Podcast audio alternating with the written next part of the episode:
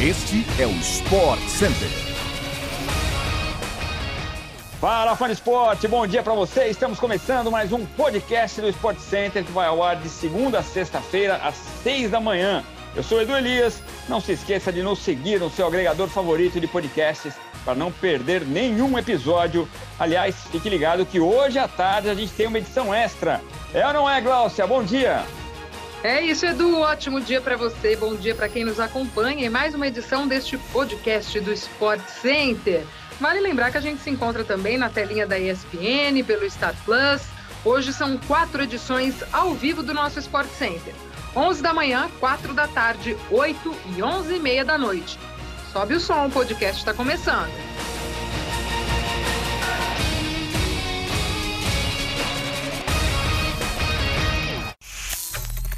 Bicampeão da NBA, o ala Kevin Durant pediu para ser trocado pelo Brooklyn Nets, equipe que defende desde 2019.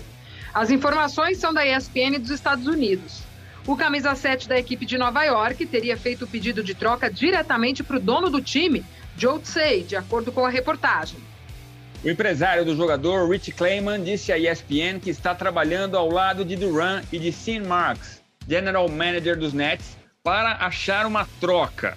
Segundo fontes revelaram à ESPN, o Phoenix Suns e o Miami Heat estão na lista de desejos do camisa 7 dos Nets, mas a equipe vai transferir o jogador para onde conseguir o melhor negócio.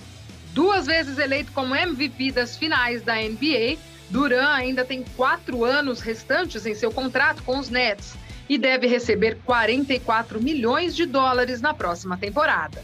O Ala teve médias de 29,9 pontos, 7,4 rebotes e 6,4 assistências na temporada 2021-22, que terminou com eliminação na primeira rodada dos playoffs diante do Boston Celtics. Essas são as informações sobre Nets e Kevin Durant até o fechamento desta edição do podcast do Sport Center. A nadadora Ana Marcela Cunha conquistou mais uma medalha de ouro no Mundial de Desportos Aquáticos no Lago Lupa, em Budapeste, na Hungria. Com um tempo de 5 horas, 24 minutos e 15 segundos, a brasileira sagrou-se pentacampeã mundial na disputa dos 25 quilômetros da maratona aquática. É a terceira medalha da nadadora baiana nesta edição do Mundial. Ainda nesta semana, ela subiu ao topo do pódio na prova de 5 quilômetros e foi bronze na prova de 10 quilômetros, disputada na última quarta-feira. Foi justamente na modalidade de 10 quilômetros que Ana Marcela conquistou o ouro olímpico em Tóquio no ano passado. Além disso, esta foi a 15ª medalha da brasileira em campeonatos mundiais.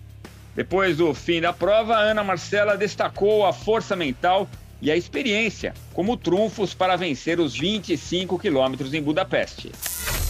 Terceiro Grand Slam da temporada, o torneio de Wimbledon segue pegando fogo no Reino Unido. Na chave masculina de simples, o espanhol Rafael Nadal venceu mais uma, 3 sets a 1, e eliminou o lituano Ricardas Berankis e avançou para a terceira rodada. O grego Stefanos Tsitsipas também triunfou no dia de ontem. Venceu o australiano Jordan Thompson por 3 sets a 0 entre as mulheres, a polonesa Iga Swiatek continua dando um show nas quadras em 2022. Na 37ª vitória consecutiva na temporada, a tenista número 1 um do mundo passou pela holandesa Leslie Kerkov, 2 sets a 1. A última derrota da polonesa foi em 16 de fevereiro. Também no dia de ontem, a número 9 do mundo, a estadunidense Jéssica Pagula derrotou a britânica Harriet Dart, enquanto a número 7 do mundo, Carolina Pliskova, perdeu para a britânica Kate Boulter e está fora de Wimbledon. Nas duplas, Marcelo Melo avançou ao lado do sul-africano Raven Klassen. A competição no gramado sagrado do All England Club continua hoje, a partir das 7 da manhã, ao vivo pela ESPN no Star Plus. Fique ligado que serão muitos brasileiros em quadra nas duplas, então não perca. De acordo com a apuração da ESPN, o atacante Richarlison, do Everton e da seleção brasileira, está perto de fechar com o Tottenham em um negócio que pode chegar aos 60 milhões de libras, equivalente a cerca de equivalente a cerca de 377 milhões de reais. O contrato seria de cinco anos e o negócio estaria com os detalhes finais, sendo acertados entre os clubes. Antigo clube do brasileiro, o Watford ainda vai receber 10% do valor de qualquer Antigo clube do brasileiro, o Watford ainda vai receber 10% do valor de qualquer quantia que supere os 40 milhões de libras. Se confirmada, a negociação seria a maior da história do Everton.